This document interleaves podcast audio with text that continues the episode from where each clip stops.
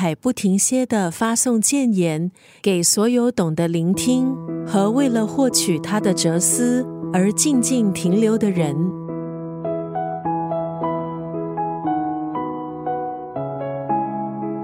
法国哲学家从瞬息万变的大海中为我们提炼穿透灵魂的智慧。今天在九六三作家语录分享的文字，出自这本书，法国作家罗朗斯·德维莱尔的《所有的生命都在流动》。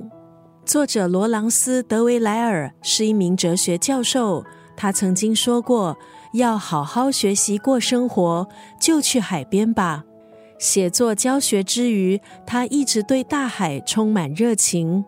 大海运行不息，就像是我们日夜流转的人生。大海时时在变化，也提醒着我们，命运也是由各种百转千回、潮起潮落所构成。这本书里有个完整的宇宙，里头有大海的世界，也有我们每个人的世界。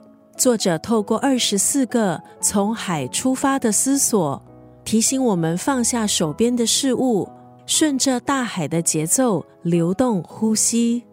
今天在九六三作家语录就要分享这本书《所有的生命都在流动》当中的这段文字：大海教我，即使无法主宰水流，仍要全力以赴去航行。来自大海的信息，给需要生命指引的我们，让我们有机会成为自己灵魂的船长。大海教我，即使无法主宰水流，仍要全力以赴去航行。